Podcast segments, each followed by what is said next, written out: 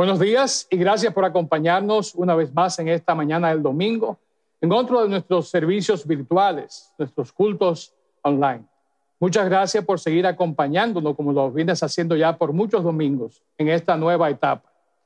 Hoy continuamos con nuestra tercera entrega a través del libro de Efesios, una carta que el apóstol Pablo envía a los primeros cristianos en esa ciudad, una ciudad muy cosmopolita y que era capital en un momento dado del imperio romano en la provincia de Asia. Vamos a seguir estudiando en esta mañana y para eso vamos a leer Efesios capítulo 3, los versículos del 1 al 12. Veamos. Cuando pienso en todo esto, y al referirse a eso, Pablo está hablando de lo que la semana pasada vimos, de cómo los gentiles ya no eran desconocidos ni extranjeros. Dice Pablo, cuando pienso en todo esto, yo, Pablo, prisionero de Cristo Jesús, por el bien de ustedes los gentiles, y la idea la completa en el versículo 14 diciendo, caigo de rodillas y elevo una oración al Padre. Versículo 2 continúa diciendo, a propósito, doy por sentado que ustedes saben que Dios me encargó de manera especial extenderles a ustedes su gracia, los sentidos. Tal como antes les escribí brevemente, Dios mismo me reveló su misterioso plan. Cuando lean esto que les escribo, entenderán la percepción que tengo de este plan acerca de Cristo. Dios no se reveló a las generaciones anteriores, pero ahora, por medio de su Espíritu, lo ha revelado a sus santos apóstoles y profetas. Y el plan de Dios consiste en lo siguiente. Tanto los judíos como los gentiles que creen la buena noticia gozan por igual de las riquezas heredadas por los hijos de Dios. Ambos pueblos forman parte del mismo cuerpo y ambos disfrutan de la promesa de las bendiciones porque pertenecen a Cristo Jesús. Por la gracia y el gran poder de Dios, se me ha dado el privilegio de servirlo anunciando esta buena noticia. Aunque soy el menos digno de todo el pueblo de Dios, por su gracia, Él me concedió el privilegio de contarles a los gentiles acerca de los tesoros inagotables que tienen a disposición por medio de Cristo. Fui elegido para explicarles a todos el misterioso plan que Dios, el creador de todas las cosas, mantuvo oculto desde el comienzo. El propósito de Dios con todo esto fue utilizar a la iglesia para mostrar la amplia verdad de su sabiduría a todos los gobernantes y autoridades invisibles que están en los lugares celestiales. Este era su plan eterno, que él llevó a cabo por medio de Cristo Jesús, nuestro Señor.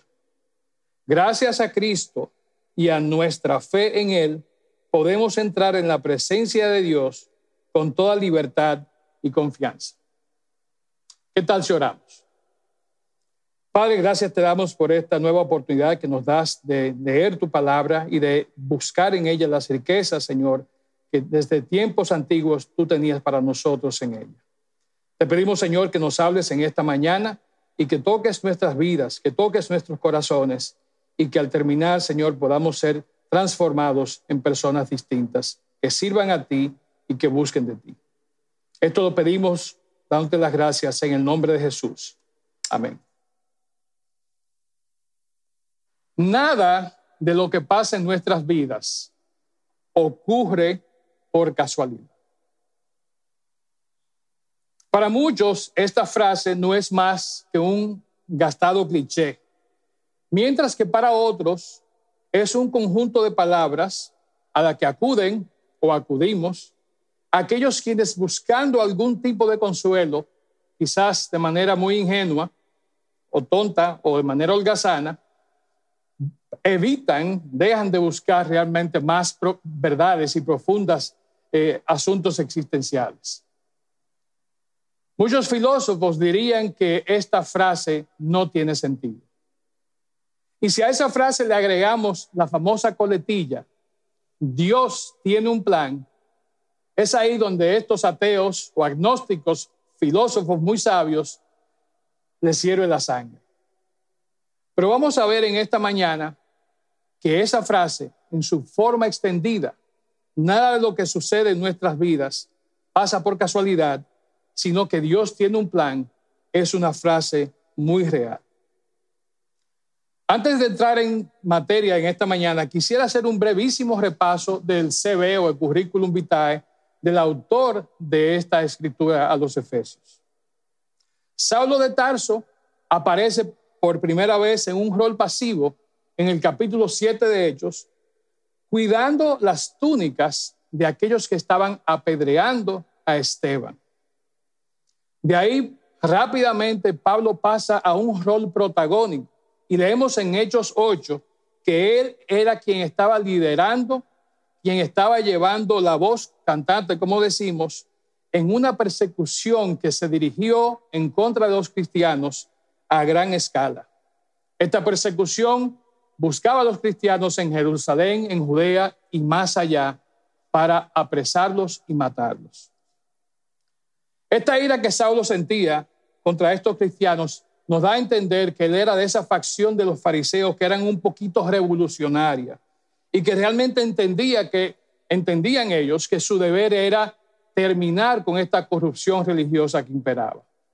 De hecho, una de las cosas que ellos buscaban eh, borrar de la faz de la tierra era la creencia de que este Jesús, el que había sido crucificado y había resucitado, era el Mesías. Ellos entendían que eso iba en contra y violaba todas las profecías que hasta ese momento habían sido hechas. Saulo estaba convencido, Saulo decía que estaba en lo cierto y por eso estaba listo para llevar a la muerte a todos aquellos que él consideraba que estaban equivocados.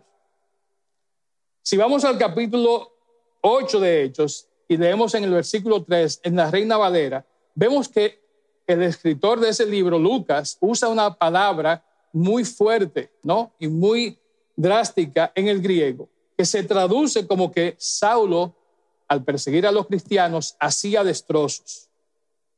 Es la misma palabra que se usa para describir a una bestia feroz o a un soldado que está empeñado en tumbar y acabar con la vida de su oponente.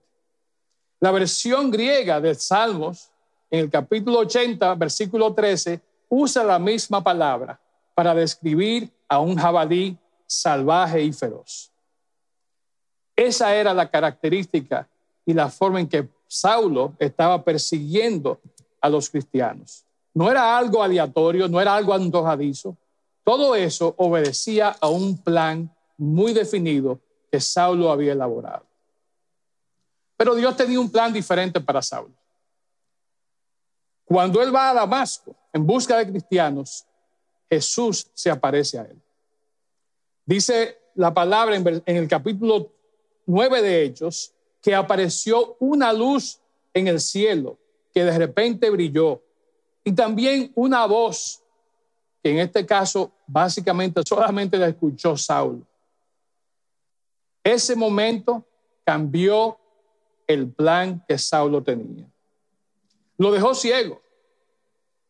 De hecho, algo simbólico porque era representación de la ceguera espiritual que él tenía, que lo llevaba a perseguir a los cristianos.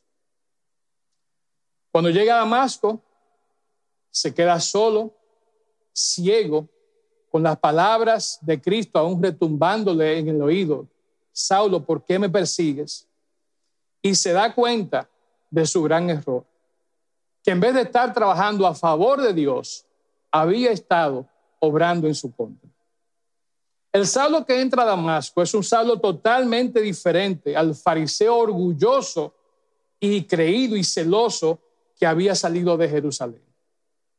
La semana pasada Fausto nos hablaba de que cuando ocurre en nuestra vida una conversión como la que ocurrió en la vida de Saulo, hay un gran cambio de conciencia. Y eso es exactamente lo que le pasó a Saulo.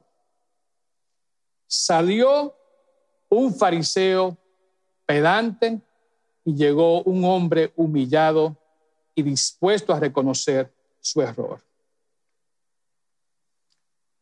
Saulo, ahora Pablo, entendía que su plan no era el plan de Dios y que definitivamente Dios tenía un plan. Y es así. Dios tiene un plan para todo en nuestras vidas. Recientemente, nuestra comunidad de fe, en el círculo, hemos sido bendecidos por el nacimiento de varios bebés. La mayoría de estos, según el censo también del país, la mayoría de estos son del sexo femenino. Estoy seguro que sus progenitores, especialmente sus madres, están rebosantes de alegría al poder ver, tocar, arrullar a esa criatura que por nueve meses llevaron en su vientre. Es algo, un gozo indescriptible el poder hacer eso. Ahora bien, esas criaturitas pasaron de estar en un lugar seguro, en un hábitat protegidos, donde había poca amenaza del mundo exterior, a un hábitat nuevo y a un lugar diferente, donde los peligros, como el coronavirus o un simple mosquito, acechan. Y no solo eso, pasan de formar parte de un hábitat controlado a uno que está abierto a cualquier situación. Y es más aún, pasan a formar parte, junto con otros, de todo un ecosistema que es muy dinámico, muy variable y que tiene muchas complicaciones. Esto tampoco sucede de manera aleatoria. Eso obedece a un plan. Es el plan de Dios para las personas cuando nacen y se van desarrollando. Algo similar ocurre en la vida de nosotros los cristianos. Cuando nos convertimos en creyentes, en seguidores de Cristo, nuestro hábitat en el que vivíamos y estábamos antes pasa a ser un hábitat diferente. Y no solamente pasamos a un hábitat diferente, sino que con todos los demás hábitats pasamos a formar parte de un gran y diferente ecosistema. Efesios 3, 6 que leímos nos dice que el plan de Dios era que tanto los judíos como los gentiles que creen en la buena noticia gozaran por igual las riquezas heredadas por los hijos de Dios, que ambos pueblos, judíos, gentiles, formen parte del mismo cuerpo y que ambos disfruten la promesa de las bendiciones porque pertenecen a Cristo Jesús. Ya no estaban separados, ya no estaban como Pablo lo decía en el capítulo anterior y ahora en este que leímos en lugares diferentes, sino que los dos, judíos y gentiles, formaban parte de ese mismo templo, de ese mismo cuerpo en Cristo Jesús. El pasaje que leímos termina con el, con el versículo 12, donde dice el plan de, de Dios para nosotros claramente era que pasáramos a pertenecer a un nuevo ecosistema, que pasáramos a estar en la presencia de Dios. Este tema de la presencia de Dios lo hemos tocado aquí en el círculo varias veces. Hay muchos mensajes que pueden buscar en los podcasts los distintos lugares donde tenemos grabados los mensajes y van a encontrar que es un tema recurrente. Y lo es porque consideramos que es un tema importante. Los que nos identificamos como hijos de Dios sabemos y creemos en la presencia de Dios. Sabemos y creemos que Él está en todas partes. Sabemos que Él habita en medio nuestro. Según las escrituras, hay varias formas particulares en las que podemos contemplar y experimentar esa presencia de Dios en nuestras vidas. Una de ellas es lo que se llama la presencia general de Dios. En otras palabras, Dios está por todos lados. Dios está en todo lugar. Para el rey David, este era un concepto que estaba muy claro. Si vamos al Salmo 139, vamos a encontrar que allí nos dice, jamás podría escaparme de tu espíritu, jamás podría huir de tu presencia. Si subo al cielo, allí estás tú. Si desciendo a la tumba, allí estás tú. David lo sabía, lo creía y así lo practicaba. Dios está en todas partes. La segunda forma es lo que llamamos la presencia cultivada de Dios. Santiago 4.8 nos dice, acérquense a Dios y Dios se acercará a ustedes. Lávense las manos, pecadores, purifiquen su corazón. Así vemos el sentido en el cual en la medida que nos dedicamos a pasar tiempo personal con Él, en oración, en la lectura de la palabra, por los medios de la gracia que Él ha provisto, así va a crecer y así se va a cultivar la presencia de Dios en nuestras vidas. La tercera forma, y esta es quizás la más general, general perdón, es la presencia manifiesta y expresa de Dios. Esta es la presencia que se revela en esos maravillosos e increíbles momentos en la historia del pueblo de Dios en que Dios literalmente abre las cortinas de los cielos y se muestra de una manera directa, clara y personal a su pueblo. Dios lo hace no tan solo a favor del pueblo en sentido general, sino que en muchas oportunidades Él lo hace para favorecer a una o a un grupo de personas. Un ejemplo de esto lo vemos en el capítulo 3 de Daniel, donde la presencia de Dios se manifestó. Si leemos el capítulo 3 de Daniel, como decía, versículo 25, vemos que luego de que se arrojó a tres hombres, a tres varones, al horno de fuego, por orden del rey Nabucodonosor, el mismo rey está observando el horno y no ve a tres, sino que ve a cuatro personas. Y él exclama en ese versículo y dice, miren, yo veo a cuatro hombres desatados que caminan en medio del fuego sin sufrir daño.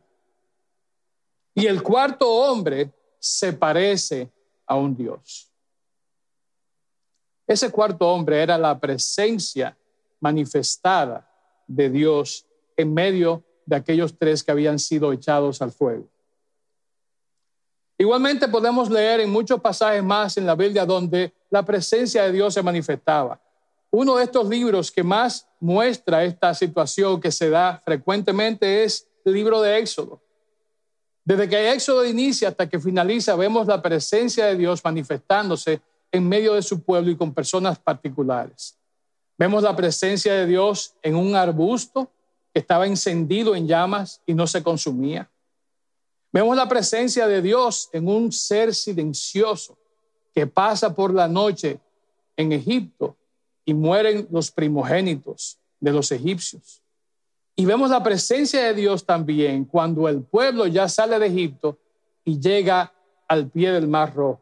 Vemos como la presencia de Dios en forma de un fuerte viento parte el mar en dos y el pueblo de Dios puede cruzar a través de él. Algunos de esos relatos los encontramos en el versículo 33, perdón, en el capítulo 33 de Éxodo. Cuando la nube que acompañaba al pueblo de Dios durante el día les daba sombra, descendía al suelo a una tienda, una carpa que Moisés, cada vez que el pueblo se detenía, él levantaba. La intención de esa carpa era que pudieran llegar las personas allí e implorar y pedir a Dios.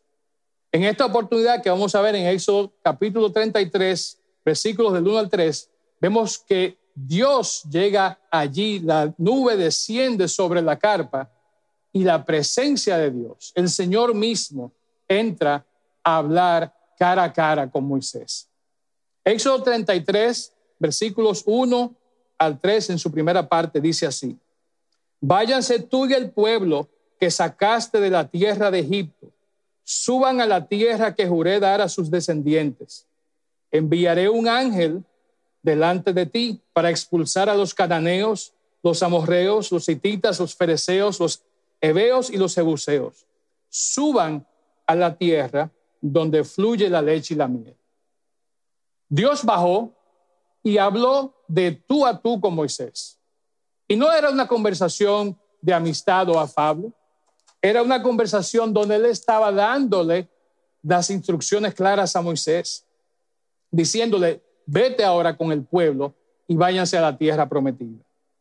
No sé qué tú hubieras hecho, pero yo de seguro en ese momento salgo de la tienda y le digo al pueblo, a Aarón, a Josué, a todo el mundo, recojan que nos vamos. El Señor dijo que iba a mandar un ángel y vamos para allá.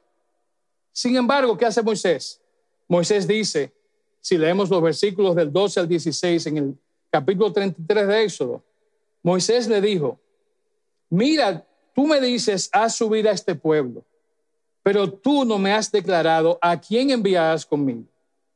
Además, eh, has dicho, te he conocido por nombre y también has hallado gracia ante mis ojos.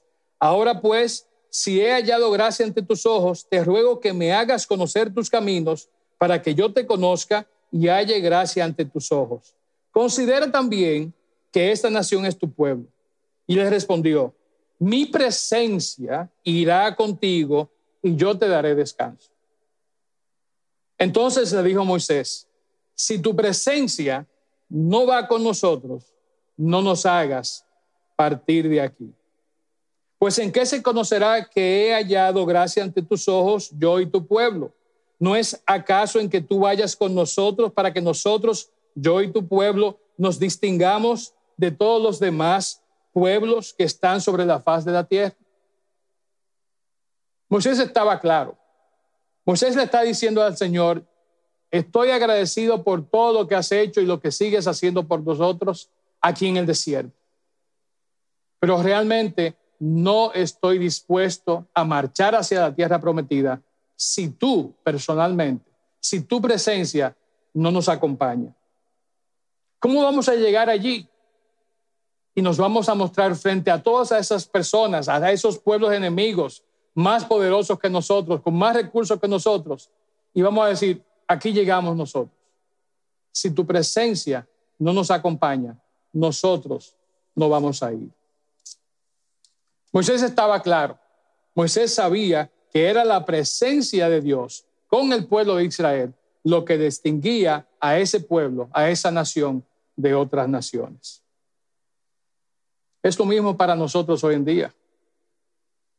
Lo que nos distingue como creyentes del resto de las personas es el hecho de que Dios está presente con nosotros, de que su presencia nos acompaña y nos dirige y nos guía a hacer su voluntad. No es el hecho de que nos veamos diferente a otras personas, que usemos ropas distintas, peinados distintos o que hablemos de otra forma, o que ni siquiera que vayamos a la iglesia el domingo por la mañana es la presencia de Cristo y del Espíritu Santo en nuestras vidas que nos da la diferencia. Todos los cristianos entonces debemos ser conscientes si vivimos o no en la presencia de Dios, si realmente estamos disfrutando cada día la presencia de Dios. Como decía hace un momentito, es lo único, es lo principal que nos distingue del resto de las personas. Si tenemos y creemos que la presencia de Dios vive en nosotros. La presencia de Dios fue lo que permitió que Israel llegara a la tierra prometida. A pesar de sus faltas, a pesar de sus pecados, a pesar de sucumbir a tentaciones. Lo mismo pasa contigo y conmigo. Tenemos y sabemos que podemos contar con la presencia de Dios. Sin embargo, tenemos esa situación de problemas y de pecados ante los cuales nosotros sucumbimos. Dice la palabra que debemos de entrar en la presencia de Dios con toda la libertad y confianza. Primera de Pedro 2.9 nos habla claramente que Él, Dios, nos ha llamado a salir de la oscuridad y entrar en su luz maravillosa. ¿Qué vamos a hacer entonces? Hemos visto que desde los días de Moisés en lo que Dios guiaba al pueblo de Israel hasta la época de Saulo, en, lo que, en la que él libró a los cristianos de ser atrapados y ser muertos a mano de Saulo, la presencia de Dios ha estado presente. Ha habido un plan. Y esa es la buena noticia que nos habla Efesios 3:6. El hecho de que tenemos las bendiciones que vienen por pertenecer a Cristo Jesús. Muchas veces, y esto decía Fausto el domingo pasado, aunque sentimos o decimos ser cristianos, como que la presencia de Dios no la estamos viviendo en nuestras vidas. Decía Fausto que es posible que pensemos o sintamos que Dios o está en silencio, o que se alejó, o que no está. Y si está, está calladito sin respondernos. Pero eso, es, eso no es lo que nos dicen las escrituras. Eso no es lo que hemos visto hoy en su palabra. Hemos visto que la presencia de Dios está de continuo en medio nuestro. ¿Quiénes la alejan? Posiblemente nosotros con nuestras acciones. Pero desde el principio, y como veíamos en Efesios 3:12, ese era el, el gran plan de Dios, su presencia en nuestras vidas. Concluyo con estos puntos en cuanto a qué vamos a hacer o qué podemos hacer para asegurar que la presencia de Dios esté con nosotros. Primeramente, debemos desear la presencia de Dios. El salmista, el rey David, profeta, ungido de Dios, nos dice que lo único que él deseaba era estar cerca de la presencia de Dios. Salmo 27, 4, en su primera parte, la versión Reina Valera contemporánea, dice, le he pedido al Señor y solo esto busco, habitar en su casa todos los días de mi vida. Entonces, sencillamente lo que tenemos que hacer es esto, es tener un deseo sincero y profundo de experimentar su, su presencia. Antes de pedir cualquier otra cosa al Señor, estamos obligados a pedir su presencia. Lo otro que nos recomienda el salmista es que debemos centrar nuestra atención en Dios. La segunda parte de ese versículo que leímos en Salmo 27, 4, dice que debemos de contemplar su hermosura. Debemos enfocarnos en Dios mismo. Contemplar significa fijar nuestra mirada en algo. Como Pedro contempló a Jesús cuando hizo el milagro de la pesca. Como Tomás contempló a Jesús cuando le mostró sus, sus manos clavadas como Esteban contempló la gloria de Dios cuando estaba siendo apedreado, y como Pablo forzosamente contempló a Jesús cuando iba camino a Damasco y fue derribado de su caballo por la gran luz. Contemplar a Dios significa olvidarnos de los demás y de nosotros mismos y concentrarnos en Dios. Finalmente, y si no lo has hecho, te invito a que en esta mañana, después de lo que hemos hablado, lo pienses. Y si ya lo hiciste, igualmente busques cómo renovar tu conexión con Dios. Pero tenemos que entregarle a Dios todo nuestro ser. Tenemos que entregar nuestras vidas a Dios. Lo que hemos visto aquí anteriormente son cosas importantes, de contemplarlo, de buscar primeramente su presencia. Pero si no vamos al punto de partida, que es rendir nuestra vida a los pies del Señor, no vamos a hacer nada. Lo que podamos hacer va a ser algo efímero, no va a ser sostenible. Gálatas 5:20, y terminamos con este versículo, Pablo dice claramente, mi antiguo yo ha sido crucificado con Cristo y no vivo yo, sino que vive Cristo en mí. Si verdaderamente queremos experimentar la presencia de Dios en nuestras vidas, debemos sacar todo aquello que impide que su presencia more en nosotros. Debemos reconocer que Jesús es Señor y Salvador y debemos de continuo obedecer y cumplir su voluntad en nuestras vidas. Oremos. Padre, te damos gracias una vez más por tu palabra que nos habla y nos confronta, Señor. Nos toca de manera muy personal y especial a cada uno. Te pido, Señor, que lo que hemos visto hoy sirva para transformar nuestras vidas. Que sirva, Señor, para que podamos realmente disfrutar de tu presencia, no solamente de manera momentánea, sino durante cada momento, cada día de nuestras vidas. Pedimos, Señor, que nos bendigas y que sigas acompañándonos en este día. Todo esto lo pedimos en el nombre de Jesús. Te damos las gracias. Amén.